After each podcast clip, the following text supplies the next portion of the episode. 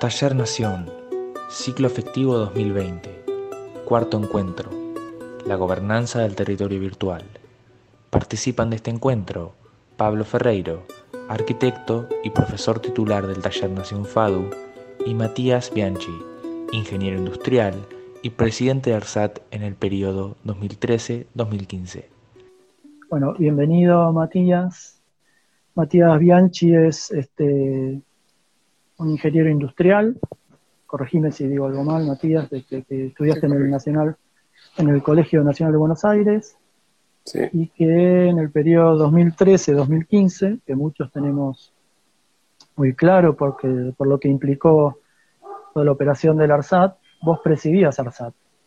Este, con lo cual, para nosotros es un súper gusto. Eh, una vocación que tenemos de vincularnos a, otras disciplinas, que, eh, que, vos que estuviste un poco como comandando desde ARSAT esa operación tan compleja que incluyó a muchas cuestiones que ahora vos vas a contar, bueno, nos, nos, acompañes un poco, así que bueno, bienvenido. Gracias Pablo, gracias por la invitación. Eh, nada, creo que vos planteaste ahí algunas cosas y también estuvimos viendo, creo que es este, el, proyecto ARSAT eh, en, su, en su plenitud, en su momento, es un, proyecto que tiene mucho que ver con, la, con el, federalismo y el poder llegar a, a, todos los distintos puntos del país, tiene que ver con tecnología y tiene que ver con eh, el sueño y la locura esta de, de, los cohetes en el espacio, ¿no? Así que... Eh, bueno, ahí, yo te contaba, cuando, la verdad que nos conocimos ayer, para los que, los que quieran este, un poco entender cómo se van dando estas cosas, a partir de, la gestión que hizo Andrea Lanciani, que es una de las profesoras de nuestro taller. Este, yo soy eh, un poco la generación que nació con el hombre de la luna, con lo cual siempre tuve una fascinación por, por esta escala del espacio, del hombre y el espacio. Y mm, un poco la idea de esta charla, pensá que acá también hay desde colegas o gente de nuestra generación, hasta estudiantes de 20 años que entraron a la carrera de arquitectura un poco pensando que ser arquitecto es hacer unas casas, cosa que también es real. Y entonces la idea es como tratar de contener y explicar un poco el porqué de, esta charla. O sea, la charla, la conversación la armamos en principio como en dos partes. Hay una primera parte que tiene que ver con el ARSAT como un dispositivo de soberanía territorial, este, para los que no saben, ARSAT es un satélite eh, geoestacionario, que ahora vamos a explicar un poco más, pero que se, subió en este periodo 2013-2015 y que logró posibilitar tener un instrumento con control nacional este, de comunicaciones y flujo de información. Entonces la primera parte es un poco tiene que ver con, con, lo que vos nos vas a contar de la tecnología y la política y la soberanía.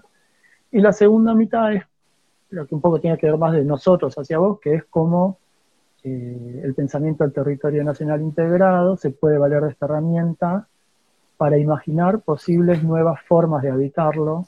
Este, entonces un poco tiene esta parte, como la primera parte más desde la tecnología y la política, la segunda desde el urbanismo.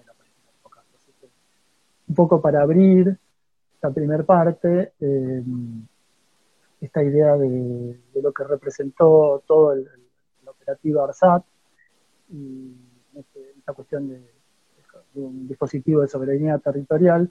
el primer punto, yo te decía, para desarrollar un poco, es eh, lo que implicó ARSAT como la consolidación del territorio nacional y la soberanía espacial, ¿no? Que un poco nos cuentes de qué se trató todo esto. Bueno, primero me gustaría contarles, eh, por un lado, la, completitud de ARSAT, que no son solo los satélites. Eh, ARSAT, de alguna manera, es, una, es la pata técnica eh, de un proyecto, eh, de un proyecto político que está vinculado a una, a una, decisión política y que tenía que ver con, con transmisión de contenidos, que tenía que ver con varias cuestiones de infraestructura en relación a las, a las telecomunicaciones. ARSAT em, empieza, comienza la, sociedad anónima. ARSAT es una sociedad anónima, 98% del Estado Nacional, de, perdón, en su origen del Ministerio de Planificación y 2% del Ministerio de Economía. Eso fue en la ley, en la ley que la crea en el año 2006.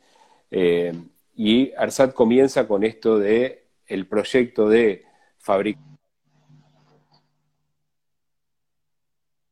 que se estaba perdiendo eh, por el desuso, que ahora les voy a contar un poco la, cuestión de las posiciones orbitales. Entonces ARSAT empieza con ese proyecto y en el año 2010 se le incorporan otros que son eh, el proyecto de, lo que en su momento era la red federal de fibra óptica, que era una red planificada de entre 35 y 50 mil kilómetros de, fibra óptica en todo el país, eh, con un data center. El data center es, de alguna manera, la, la capacidad de procesamiento y de agregado de valor informático, la fibra óptica es transporte, y el proyecto de la televisión digital abierta, que está vinculado a la ley de medios y a la vocación de generación de contenidos en el país y de poder ponerlo de manera gratuita con, con alta calidad de imagen y sonido en todos los puntos del país, ¿no? de poder dar esos contenidos básicos audiovisuales también con una visión federal de poder generar contenidos en cada una de las, de las provincias y de, las localidades. O sea que ARSAT era un poco más que simplemente lo que terminan siendo en 2015 los dos satélites en el espacio, que además estaba vinculado también con, con esta cuestión eh, tecnológica de, desarrollo y de poder hacer en la Argentina eh, estos aparatos tan, tan complejos. Eh, la, UIT, que es la Unión Internacional de Telecomunicaciones, tiene un, reglamento, una reglamentación que eh, distribuye las posiciones orbitales. Las posiciones orbitales son eh, ubicaciones en un anillo que está alrededor de la Tierra, a la altura del Ecuador, a 36.000 kilómetros de distancia, donde hay como estacionamientos o pequeñas ubicaciones donde los satélites van a funcionar. Los 36.000 kilómetros son eh, el lugar donde un cuerpo que está orbitando a la misma velocidad que la, que la Tierra eh, se mantiene con la menor energía posible, que es equilibrando la fuerza de gravitación que lo atrae de la Tierra y la que lo expulsa de la Tierra, que es la que la, fuerza centrífuga, porque está girando a la velocidad de la Tierra. En ese punto se equilibran las dos fuerzas y el satélite queda suspendido con un uso casi nulo de energía. Entonces, ese anillo es un anillo en el que hay que administrar esos espacios, porque esos espacios son limitados y son espacios que algunos dan sobre el océano y no son utilizables comercialmente o no son utilizables de manera práctica, y hay otros que están sobre determinados territorios. Entonces, ¿para qué puede querer Argentina un espacio que está sobre Taiwán? Cuando lo que uno quiere es conseguir traer contenido de otro lado y volcarlos en su territorio o moverlos dentro de su territorio. para espiarlos, para espiarlos puede Para espiarlos, sí, también puede ser.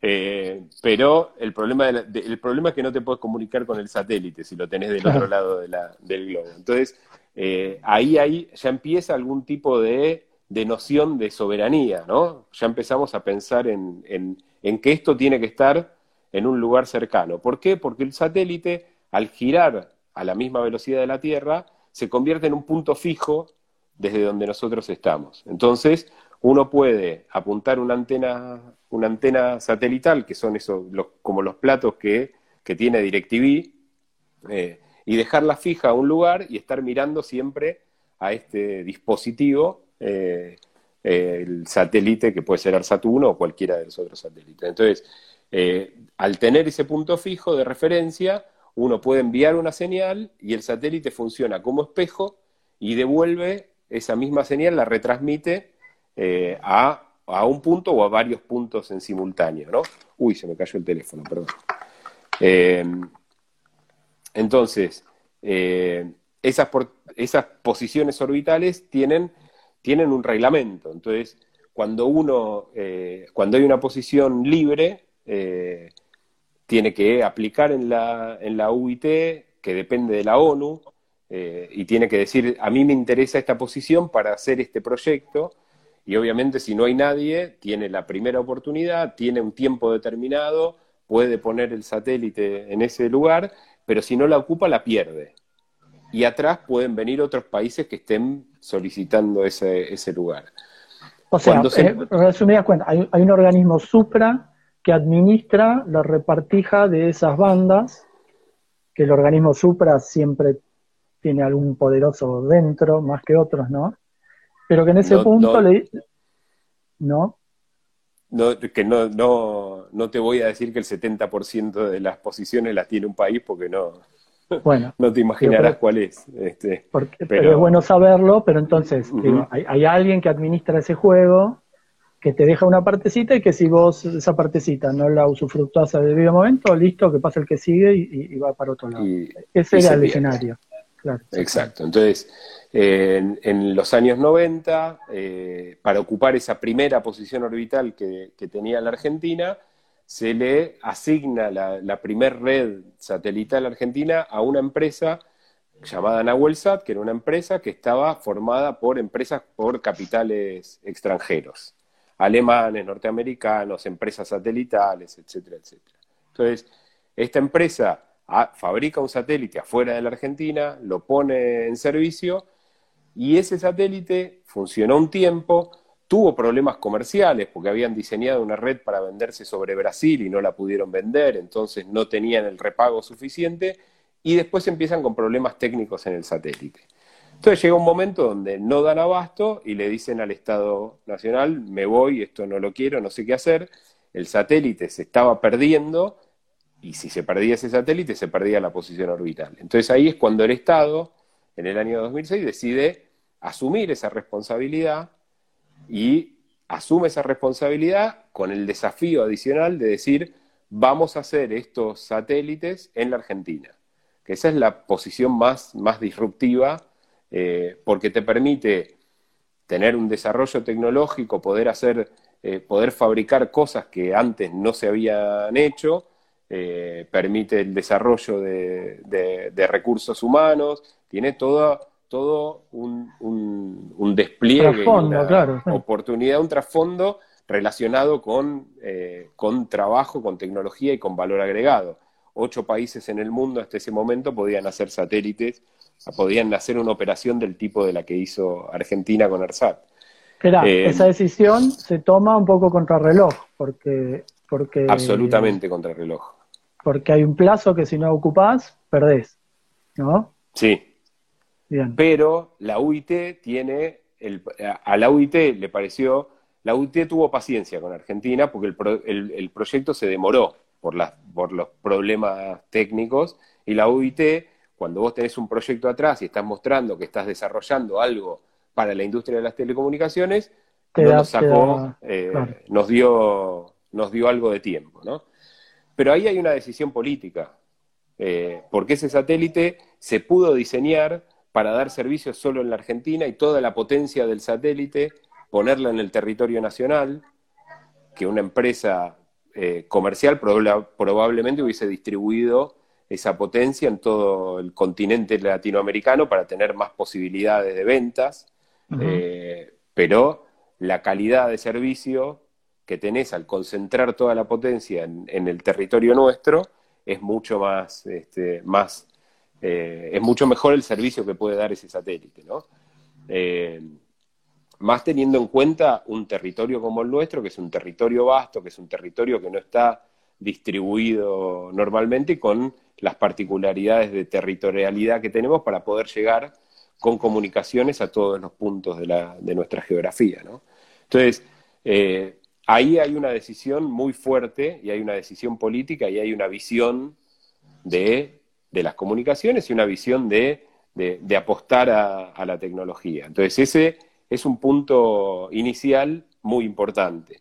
Después atrás vienen todos los desafíos técnicos que se hicieron de manera, este, de manera sobresaliente, pero hubo antes que eso una decisión como esa. Entonces, eh, creo que ahí arranca fuertemente el, origen eh, de, este proyecto y de, la posibilidad de que nosotros estemos, eh, hayamos estado, mejor dicho, en el año 2014, eh, lanzando con toda la imagen de, del cohete con, trabajo argentino yendo al espacio, que me parece que es una, es, una, una imagen de una potencia enorme.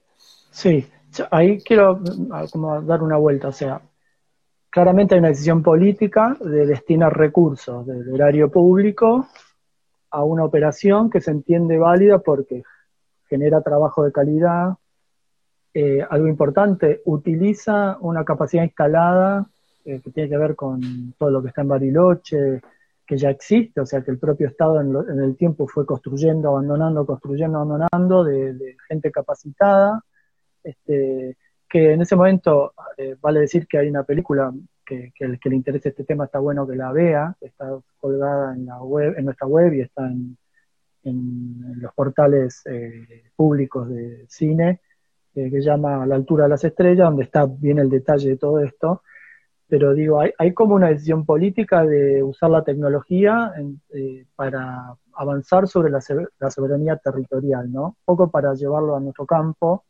Eh, hay, hay, hay varios momentos de la historia del país donde el Estado Nacional toma decisiones de hacer operaciones infraestructurales o de equipamientos en distintos lugares del territorio para ir como amojonando dejando en claro que tales o cuales territorios son parte del Estado Nacional. Los parques nacionales de Iguazú o, de donde está el Yao Yao, digamos, son operaciones que en su momento, hoy uno habla del Hotel Yao Yao, pero es, ese hotel está dentro de una operación de un parque nacional que está dentro de una política de amojonar el territorio. Eh, siempre esas, cosas se dieron, lo que nosotros decimos en 2D, en el plano, este, y esto es una, es una operación que lleva el territorio a las 3D, a, la dimensión espacial del territorio. Vos aclarás un poco que no hay soberanía real a 35.000 kilómetros, pero sí hay, este, digamos, de golpe hay como una ocupación de ese espacio, ¿no? ¿Quién estaba en la lista de espera atrás nuestro? Bueno, esa viene la historia de la segunda eh, posición orbital que antes de que se cree Nahuel Sat, eh, eh, que creo que fue en el Mundial 94, sí, en el Mundial 94, eh, DirecTV pide autorización para dar servicios de televisión satelital en la Argentina. El gobierno en ese momento, que era que estaba Carlos Menem como presidente, le da, le da la autorización casi sin, casi sin ningún pedido a cambio y el Congreso le dice no, queremos algo, queremos que pongan algún activo. Y DirecTV lo que hace es ofrecer la posición orbital 81 este, que es la que hoy está ARSAT 2. Esa posición orbital la tenía CES, que era una de las empresas integrantes de Nahuelsat.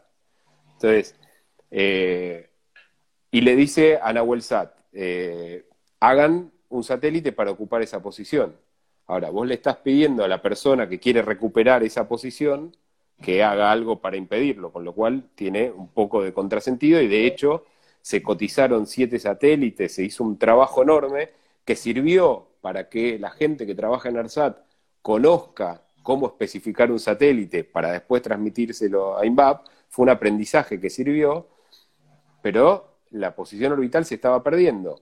¿Y por qué se estaba, para, cuál era el objetivo final de que se pierda? Que atrás de, Argentina venía un papel de Gran Bretaña que la pedía por las Islas Malvinas, sosteniendo que ahí tenían un territorio y, cuando Argentina dejase de operar o de presentar proyectos para esa posición orbital, Inglaterra y indirectamente CES de alguna manera iba a recuperar esa posición orbital. O sea, nos vendieron espejitos de colores en el 94, en ese momento.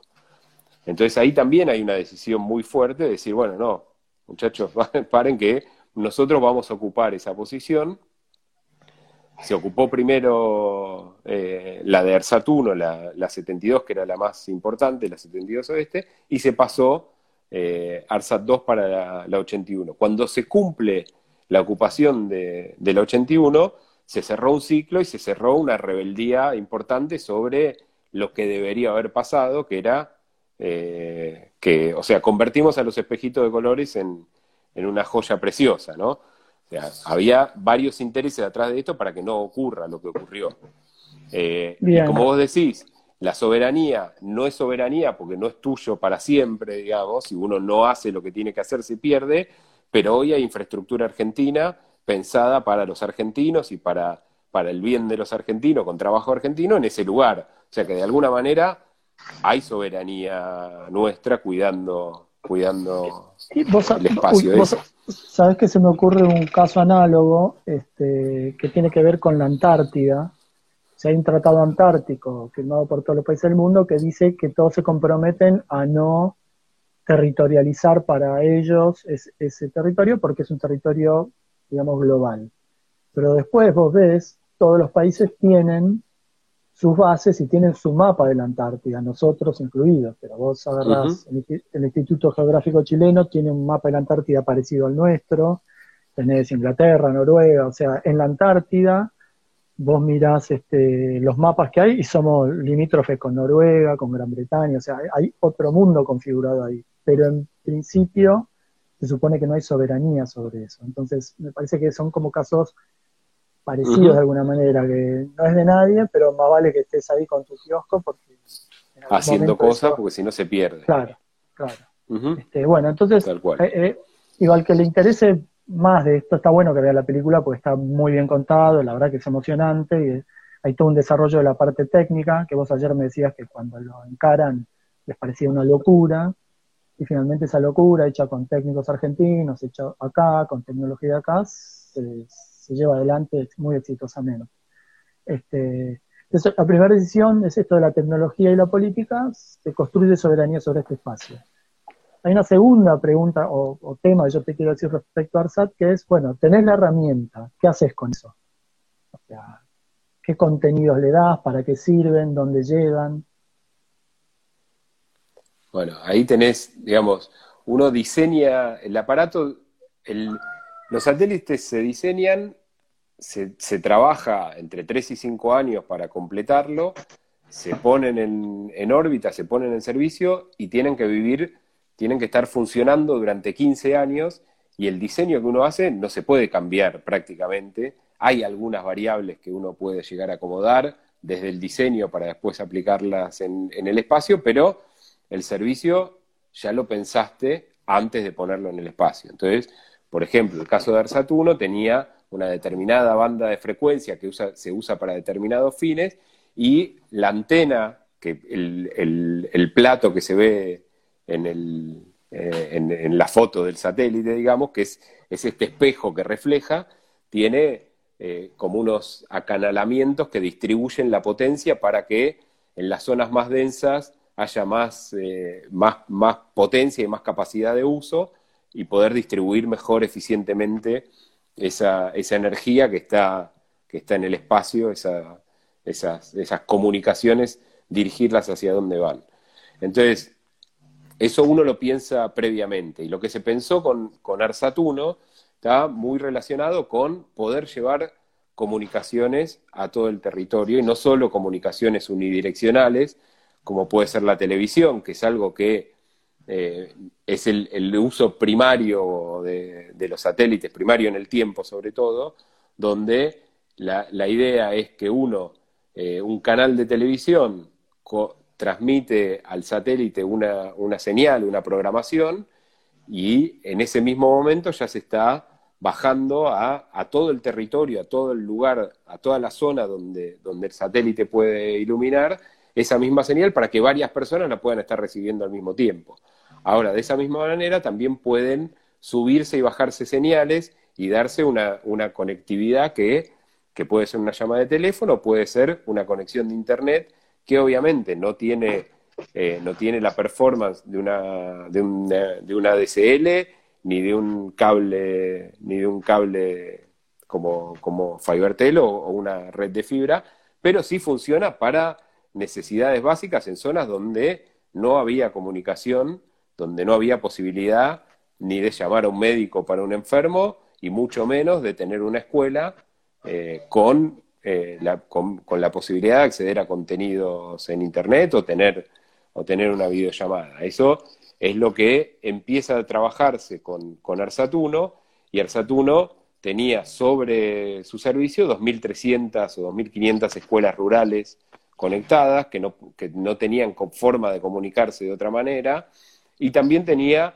todas las señales de la televisión digital abierta que estaban disponibles en un servicio similar a DirecTV en todo el país, o sea que en ese mismo lugar donde vos llegaste con un teléfono, donde vos llegaste a una escuela con internet, está llegando también con eh, todos los contenidos de, la televisión abierta, donde antes no llegaban ni con una radio, digamos, no tenían ningún tipo de vínculo eh, de este tipo y de, esta distribución de contenidos. Así que eh, el satélite estaba funcionando eh, primordialmente desde el punto de vista eh, del Estado con estos proyectos y después también tenía clientes privados eh, donde tenías redes de, comunicaciones para, no sé, el, petróleo que necesita tener los pozos de petróleo conectados, también en zonas donde la única forma es satelital. Había una serie de clientes que eh, se migraron desde el satélite donde estaba originalmente y desde el primer día ARSAT, estuvo a ARSAT 1 estuvo a capacidad plena. En cambio, ARSAT 2 ya fue diseñado con una cobertura hemisférica donde podías mandar señales eh, hasta Estados Unidos y Canadá y bajar, y ahí había una, un objeto eh, de, de, diseño que tenía que ver con, con que en nuestro país se producen o se producían en esa época, no tengo la cifra actualizada ahora, cerca del 70% de los contenidos de televisión de habla hispana eh, para toda Latinoamérica, eh, que tiene contenido nacional, es contenido nacional para, también para señales extranjeras, ¿no? Todo lo que es ESPN, eh, Disney, etcétera, en habla hispana se generaba acá. Entonces ese, esa misma generación de contenidos tenía la idea de usar un satélite argentino para distribuirlas en el resto del continente. en un punto esto que contás eh, viene un poco a colación. Buena parte de la crítica es esto de que lo que hacen por algunas ideas más liberales es que el Estado no puede eh, ser el que haga todo porque no es rentable, porque lo hace mal. O sea, en este caso la idea era que el proyecto comenzara a tener lujo propio e incluso fuera rentable. Eso es un poco lo que vos estás abriendo la posibilidad con esto que contás. Mira, la, concepción original eh, de ARSAT es una sociedad anónima. Ni siquiera es una sociedad del Estado que tiene algunas eh, posibilidades. La, sociedad anónima tiene que dar, eh, tiene que ser, tiene que dar resultados positivos y tiene toda una, una gobernanza eh, a través de su directorio y su reporte a los accionistas y sus, eh, y sus contralores, la, la CIGEN, etcétera, que llevan a la necesidad de que sea rentable, pero está puesto en la concepción, porque si no, no hubieses hecho una sociedad anónima, si no hubieses hecho otra cosa. Ahora, eh, la realidad es que hubo una inversión muy fuerte del Estado, había un activo muy grande y, y lleva mucho tiempo, sobre todo por, porque aparte tenés del otro lado una serie de competidores muy importantes, empresas muy grandes de contenidos con las que tenés muy instaladas ya, claro, sí. muy instaladas, con una dotación que por ahí tienen 13.000 personas contra 250, 300 que tenía ARSAT eh, de empleados, son este, muy dispares las, las, capacidades y todo eso tenés que hacerlo trabajando con ellos y también de alguna manera eh, generando una competencia una competencia sana eh, y poder desplegar redes de fibra en lugares donde las empresas privadas no iban porque la inversión en fibra es muy alta y el repago no les daba. Entonces estaba el Estado ahí para decir, vamos a llevar conectividad a todos los puntos del país y a donde no podamos llegar, vamos a tener satélite. Y después un día llegaremos con la fibra, pero todo eh, haciéndolo en etapas gradualmente. Pero la, idea fue como activar y habilitar todo el territorio. En ese sentido, se prende todo el territorio. Absolutamente. hay, hay algo, dos cosas como para ir pasándonos al mundo de el urbanismo, o sea, cómo esta herramienta puede a nosotros ayudarnos a pensar nuevas formas de habitar el territorio. no nuevas, en realidad que ya las venimos pensando, pero en este escenario se vuelve todo, se acelera la idea de construir estas herramientas dos cosas quería decir. Yo hice un dibujito un poco para que sea arquitectónica la charla, no sé si se va a llegar a ver, pero en donde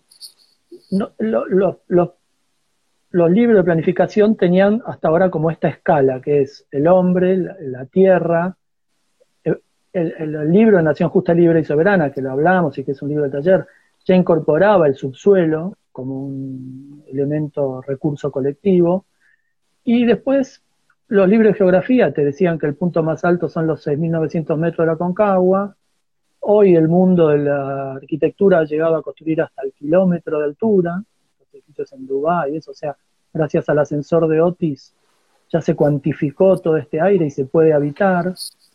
Hay un artista muy conocido en todo el mundo, que es eh, exalumno de nuestra facultad de arquitectura, que es Tomás Saraceno, que hace años que viene investigando habitar el aire desde el mundo del arte, pero de, última ya habilitó el aire como un lugar habitable. Y ustedes están a 35.000 kilómetros, esto que decíamos, que para que podamos tomar dimensión cuánto es, es la distancia que hizo el avión el otro día de aerolínea que fue a China a buscar insumos, 18.000 y pico de ida, 18.000 y pico de vuelta. Es casi un poco más que la vuelta al mundo un avión. Esa es la distancia donde está la, la, estación. Pero en, en, este mundo de lo digital y de lo virtual y de las infraestructuras de lo virtual, hay un señor que muchos conocen, que es Elon Musk, que ya habilita una altura de acá Mar del Plata, que son 400 y pico kilómetros, con una grilla de satélites que los estuvo subiendo este verano. De hecho, yo traté de verlos en el cielo, que eran estas líneas de puntos, formando una grilla de 14.000 satélites este, y después hay todo un universo de circulación aérea de los drones, que ya hoy es realidad en muchas ciudades del mundo.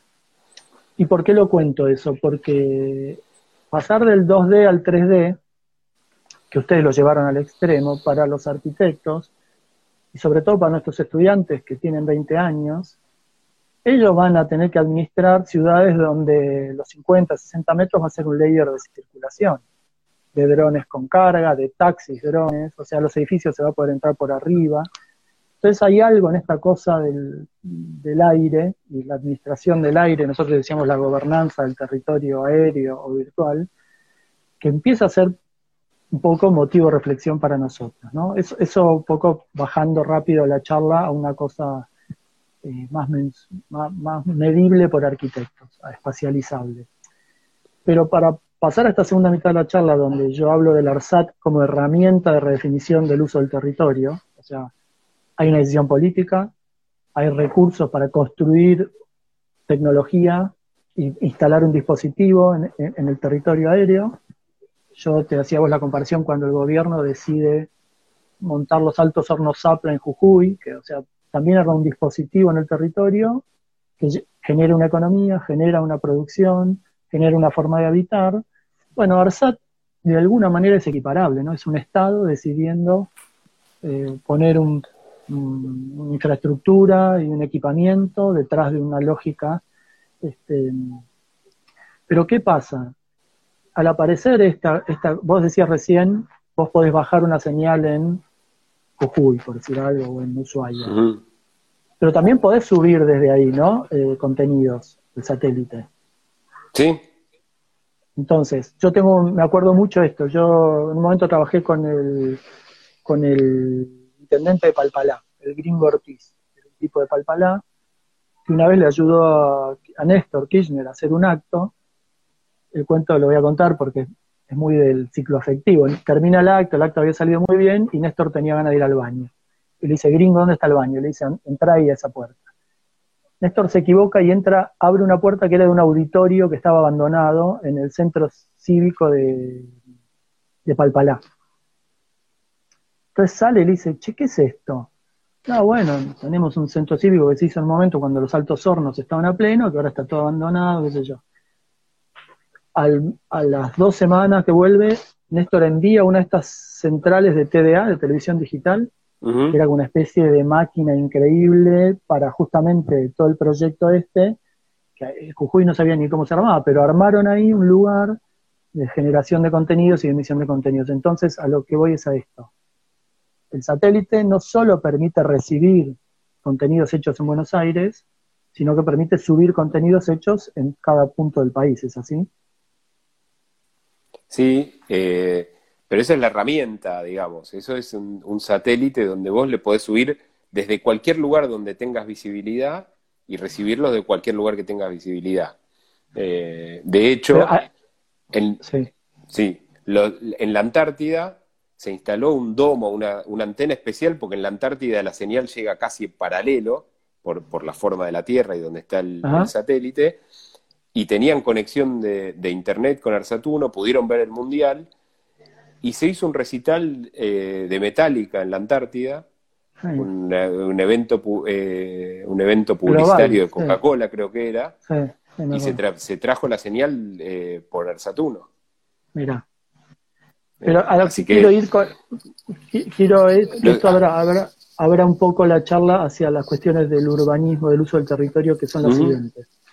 La tele y la radio, que funcionaron durante 70 años, 60 años, permitían que vos tengas un emisor en un lugar y un receptor del otro lado, ¿no? O sea, vos ibas en cualquier estación de servicio de Chaco, de Mendoza, yo, y en la estación de servicio está puesta la televisión con un canal de Buenos Aires que te transmite lo que es el, tráfico de la General Paz.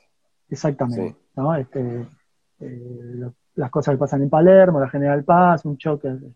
Y vos estás en una estación en medio de impenetrable, cualquier cosa. Y eso es lo que genera sobre todo si después cortás los trenes y, generás políticas que vas desactivando el, interior del país o el resto del país, es que el tipo que ve eso y que es un espectador, no le queda otra alternativa que ir a ese centro de emisión a buscar una oportunidad, ¿no? Entonces vos tenés en eh, nuestra ciudad de Buenos Aires, que es una ciudad rica, que tiene todos sus problemas resueltos, hace veintipico de años que tiene la misma cantidad de habitantes y todos los años construye y construye sobre sí misma un montón de edificaciones que son básicamente ahorro de las clases más pudientes. Y tenés que en el borde de esa ciudad de Buenos Aires, y pongo el ejemplo de Moreno, que ayer salió en algún diario, que hay no sé cuántos comedores este, populares ahora en medio de esta crisis, creció el 300%, en ese mismo lapso de tiempo que Buenos Aires no creció, Moreno creció el 300% su, su población. Entonces vos tenés, hay un indicador de que hay un montón de gente que se tiene que arrimar al fuego de Buenos Aires, mirarlo desde, con la ñata sobre el vidrio, porque Buenos Aires es bastante fluyente, y vivir como se puede en ese alambrado en torno al lugar este en busca de una oportunidad. La tele un poco favorece eso, ¿no? Este, todos nos acordamos los 90, el show de vivir en Buenos Aires, sin hacer nombres, todo lo que implicaba y el deseo de ser un espectador, de ir a participar de eso. Internet lo que produce, es medio obvio, pero en este escenario empieza a volver a cobrar significado, es que vos sos emisor en cualquier lugar y no necesariamente tenés que estar, se tiene que saber dónde estás, y eso permite de alguna manera otra relación con los centros de producción de conocimiento o de economías. O sea, vos podés estar trabajando, como pasa hoy, todos encerrados en un lugar, tratando de trabajar, este, y entonces se empieza a perder un poco la necesidad de estar en determinados lugares. Digo, eh, lo que dramáticamente expone la, la cuarentena es este, que vos podés seguir, yo puedo estar siguiendo charlando acá con vos y yo no sé si vos estás en Ushuaia, en Colegiales o en Mar del Plata, este, o en Berlín. Entonces, este canal que alguien administra de golpe, hoy más que nunca, muestra el potencial que, tiene en relación a, a, dónde me ubico para habitar. Y yo estoy seguro, por ahí estoy haciendo futurología, pero me parece que es algo que va a pasar, que después de esto, mucha gente de la más pudiente, que ayer hablamos algo, entró por un tubo a tener que usar esta tecnología, a reunirse por Zoom, a operar comercialmente por el Mercado Libre, por lo que fuera, va a decir, bueno, che, al final no fue tan grave, lo hice a la fuerza, más o menos puedo hacerlo, me voy a vivir a un lugar con la naturaleza, más tranquilo, sin afanos, ponele lo, lo que quieras. Pero a mí me parece que es una oportunidad, sobre todo nosotros que tenemos un taller de arquitectura y urbanismo, para construir un escenario post pandemia como alternativa, digamos. Eh, yo estoy seguro que buena parte de la gente que se fue a vivir a Moreno, eh, no se fue por elección, se fue porque no le quedaba otra alternativa. Y que si tuviera la alternativa de vivir en su lugar y de estar cerca de sus afectos y de sostener sus rutinas y vivir en un lugar mejor, porque hay una, hipótesis de vivir ahí, estoy seguro que, elegiría vivir ahí. Entonces, eh, me parece que lo que nosotros, por lo menos en nuestra nación, queremos trabajar, que es lo que venimos trabajando, pero en este escenario se vuelve más urgente, es cómo una herramienta que es un dispositivo tecnológico que sirvió para construir soberanía y después para llevar contenidos, se vuelve también una herramienta de ecualización del territorio, ¿no? que es un poco lo que yo decía. Nosotros, este, saber que contás con eso, te propone un escenario posible a investigar, al cual después hay que cargarle políticas, convencer a políticos qué es lo que hay que hacer. Eh, un poco ese era como donde nosotros queríamos llevar la charla contigo. Ahí en, el documento que tienen subidos ustedes en la, web, el, eh, el, documento ese este, del año 50, ¿no? donde, eh, donde se habla muy claramente, como vos decís, en 2D de la territorialidad y de la forma de llegar, y se habla de infraestructuras, y ya se está pensando cómo llegar y para qué llegar a cada, a cada lugar. Eh, hay conectividades físicas, o sea, está el están, ahí aparece ya líneas aéreas del Estado, aparecen los ferrocarriles, los ferrocarriles son una inversión enorme. El Automóvil Club argentino, las rutas. El Automóvil Club, cómo, cómo empezaron a armar la red de IPF para abastecer de combustible a todo el país. Es otra red que, hubo que hacer y que es necesaria y que Elon Musk tiene ese mismo problema con, con los cargadores de batería en, todos lados para poder cargar de manera rápida, eh, que son todas cuestiones donde la conectividad eh, física también es necesaria y es una, inversión grande. Ahora, ahí mismo también están los contenidos educativos por radio, porque todavía no había ni televisión, eh, y, y donde en su momento, Cristina decía, el, primer contacto con la tecnología es la televisión. Y ya la, televisión ya es tecnología, es unidireccional, pero eh, también en, eh, Nación eh, Justa, Libre y Soberana, habla de generar contenidos en nuestro país, ¿no? Eh, todavía probablemente con un centralismo de Buenos Aires contenido, pero ya empezás a, discutir el valor de los contenidos y qué contenidos vas a, generar y qué valor tienen. Eh, todo esto después viene la televisión, la televisión empieza a usar satélites para, para transmitir, pero siguen siendo unidireccionales. La ley de medios, lo que planteó también, además de un mejor uso del espectro, una mejor calidad, con mejores, eh, con, mejor sonido, mejor audio, con la gratuidad eh, funcionando, tenía armado atrás toda una serie de cuestiones de contenido y de generación de contenido y de estos lugares, pequeños estudios de televisión en el interior del país para que se puedan generar contenidos locales y había señales específicas para poder poner en cada provincia eh, un canal de la provincia que no se vea solo el tráfico de la General Paz.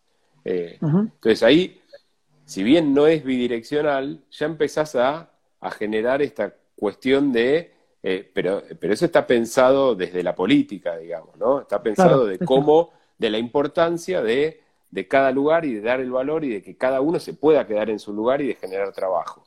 Cuando vos este, habilitas internet y pones en las escuelas eh, conectar igualdad y le das una computadora a cada chico y cada uno de esos chicos puede empezar a ver, bueno, vos me contabas después, si querés contarlo vos, la historia de mm. Iruya, eh, eh, pero vos ya ahí le pusiste a cada, a cada chico, le abriste, le pusiste en una, en un, no es igualdad de condiciones, pero lo, acercaste mucho a esa... Mm a esa posibilidad de, conocimiento y de contacto distinto.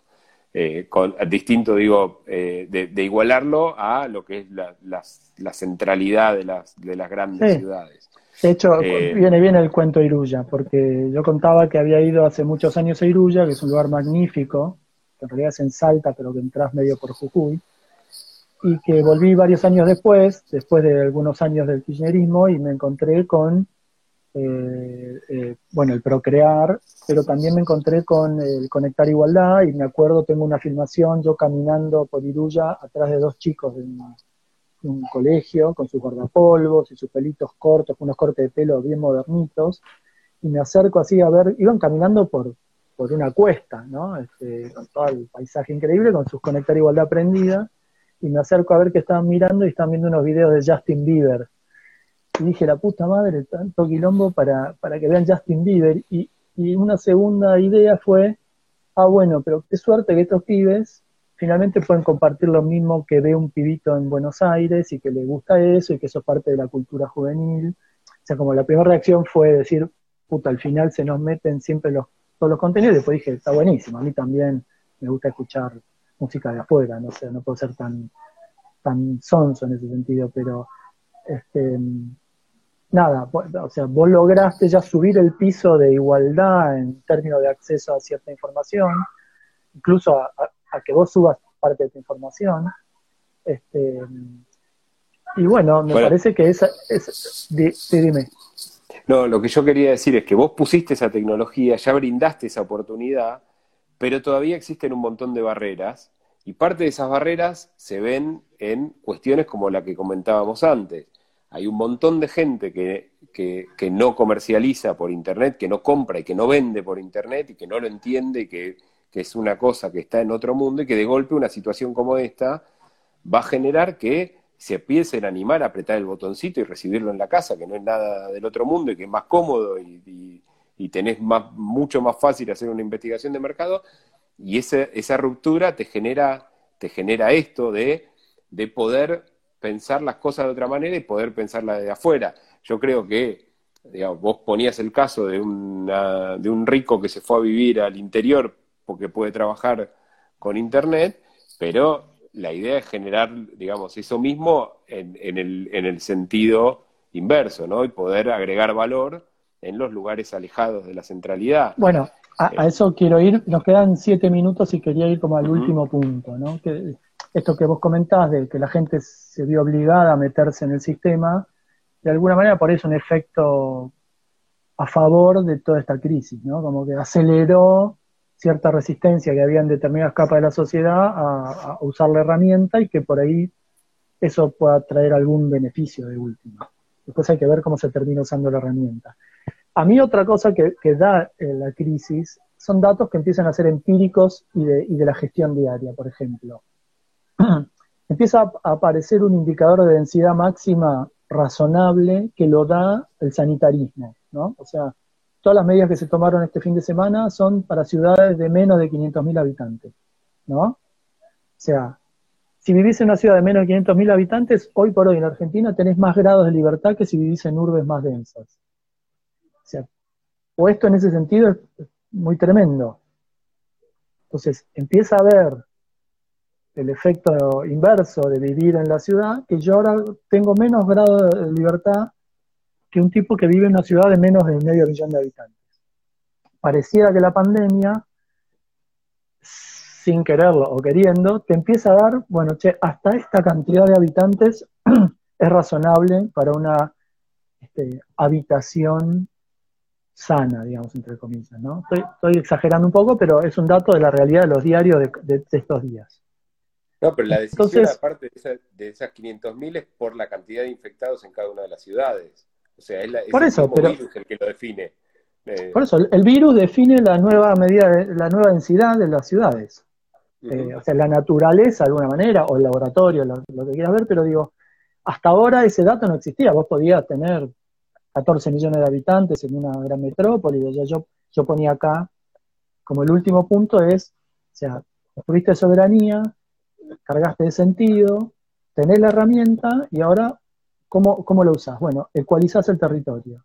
¿Con qué dato? Bueno, la pandemia te dice hasta, hasta 500.000.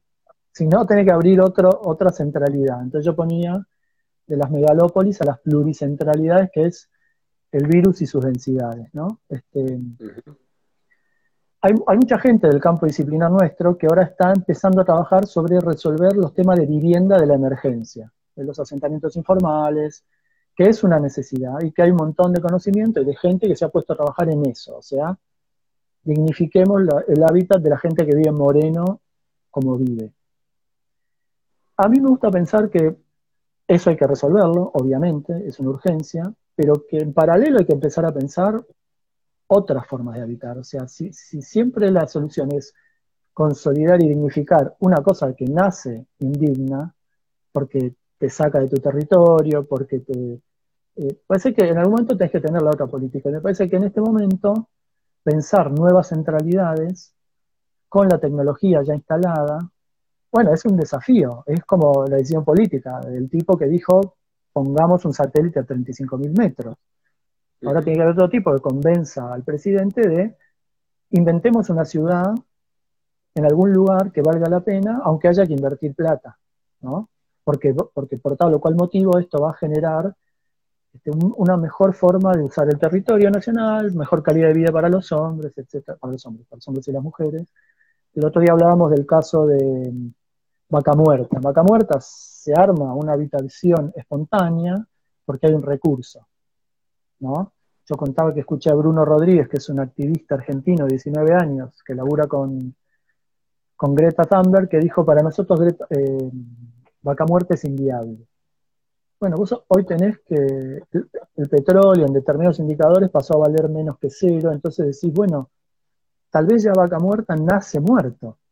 Y yo creo que no, pero digo, entonces vos tenés lugares para habitar que tienen recursos, que permiten, hay una economía dada por el recurso, y también tenés que forzar lugares donde el recurso será el recurso de la tecnología, será el recurso humano, será una operación como fue el Valle de Río Negro, con la operación artificial del ingeniero Jacobasi que, que genera riego y construye un lugar habitable.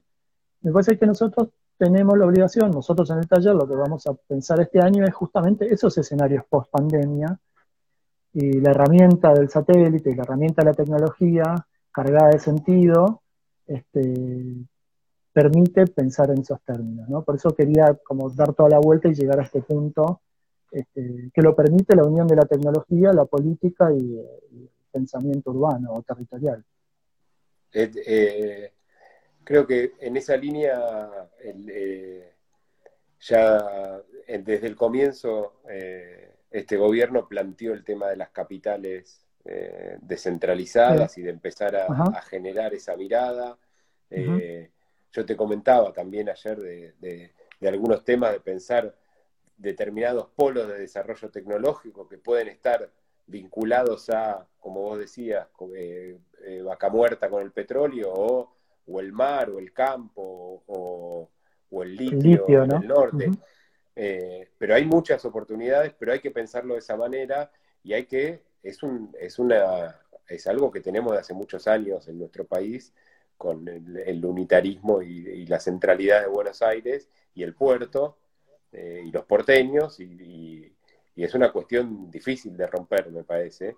Eh, y creo que, como vos decís, puede ser una oportunidad esto, porque se están cambiando, se están cambiando las costumbres y se están cambiando las barreras, eh, las barreras a, poder usar esta, esta tecnología de otra manera. ¿Cómo llevamos esto al campo nuestro, por ejemplo? Eh, hay que construir vivienda en todo el país, ¿no? Seguramente va a haber planes de vivienda. Yo lo que te comentaba ayer, que una opción sería que vos decís, bueno, ok, tengo que construir vivienda en todo el país. ¿Quién, ¿Quién va a hacer el negocio? ¿Quién lo construye? ¿De qué manera lo construye? ¿Con qué tecnología? Nosotros dividimos el país en regiones geoculturales y uno puede imaginar que las viviendas en la selva van a ser distintas a las viviendas en la quebrada de Humahuaca o en la Patagonia. Entonces lo que decíamos era como crear una empresa de vivienda argentina. Yo te decía, una opción es ir a Suecia, buscar al dueño de IKEA y decirle, señor, venga, arme un IKEA latinoamericano, le damos lo que quiera en donde quiera el país, arme su planta y construyan no solo las casas, sino los equipamientos, los utensilios. Eso sería una manera. La otra sería, más peronista, sería armemos el IKEA peronista, ¿no? O sea, yo armo la empresa estatal que va a construir las viviendas, yo armo los equipamientos, yo armo los utensilios, y por ahí está bueno dividir eso en, seis regiones y que en una región se armen casas de un tipo, en otra región se armen casas de otro tipo. A mí me gusta pensar el problema de la vivienda en esos términos, como una política, casi como si, como si estamos escribiendo el Nación Justa, Libre y Soberana 2.0, haya una política, haya una estrategia, haya unos fondos para financiar eso, y que eso se vuelva una empresa tan exitosa como es IKEA en todo el mundo, ¿no? O sea, poco a mí el, perfil del taller es como llevar todo el tiempo al borde ese que parece utópico, pero que hace 70 años ya se hizo.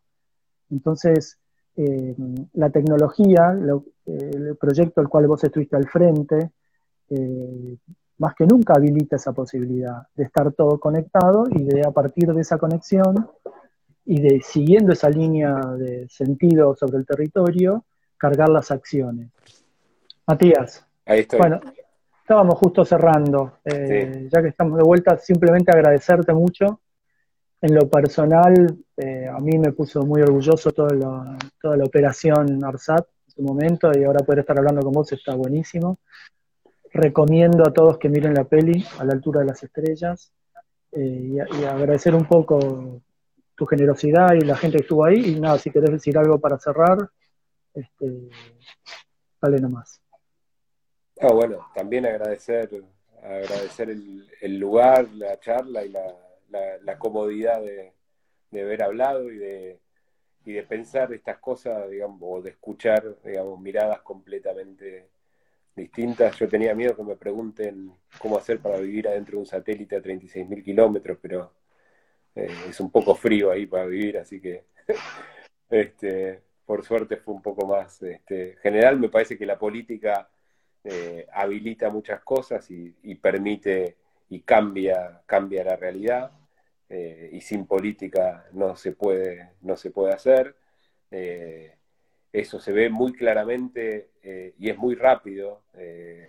en los años posteriores al 2015 el proyecto quedó completamente detenido, incluso se habilitó la entrada de actores internacionales que, generan una competencia imposible de, sostener desde, nuestro país. Eh, se perdieron cuatro años de oro en el desarrollo tecnológico, la industria sigue avanzando y va avanzando cada vez más rápido, y Elon Musk ya está pensando en Marte, digamos, su objetivo es Marte, no son los 36.000 kilómetros. Eh, había un proyecto de un lanzador también, de un cohete, eh, que se frenó, que se, detuvo, eh, y todas estas cosas son eh, las que vivimos siempre, que ya vivimos en su momento con, la fábrica de aviones en Córdoba, que vivimos con Embraer, era una empresa, era una empresa argentina, más argentina que, brasilera, y, en un gobierno también neoliberal terminamos entregando la empresa a Brasil y se convirtió en lo que se convirtió en Embraer, digamos.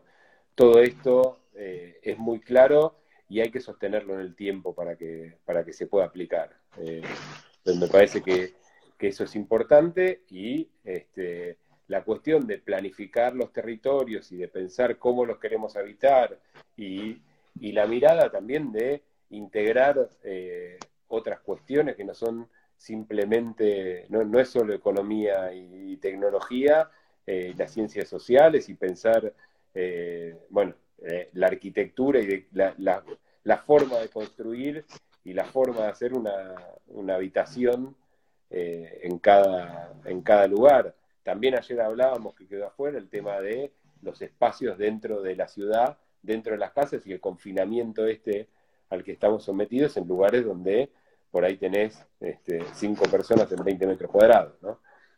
Eh, y que nada, me parece que son cosas que hay que pensar y que es importante avanzar rápido. La red de fibra óptica fue una red que se construyó en muy pocos años, que fue un esfuerzo enorme desde el punto de vista económico y técnico también, eh, y que fue bueno tenerla hecha a pesar de que no estuviese eh, operativamente implementada en su plenitud, porque cuando ya la tenés construida es mucho más difícil eh, destruirla. ¿No? Y, tirar para atrás las cuestiones. Entonces la red de fibra avanzó y quedó. Eh, ARSAT 3 tenía una ley aprobada por el Congreso eh, con un proyecto eh, autosustentable con, financiamiento propio para construir ocho satélites más, con la idea de comercializar en el exterior los satélites, y esa ley, ese proyecto quedó completamente parado eh, y no se avanzó nada hasta este momento. Claro, son escalas que resolverlas en los cuatro años de una gestión es un delirio. O sea, necesitas sostenerlas en el tiempo y para sostenerlas en el tiempo necesitas construir un consenso general, este, instalar los temas. Estos por lo general son temas que a la gente le parece que,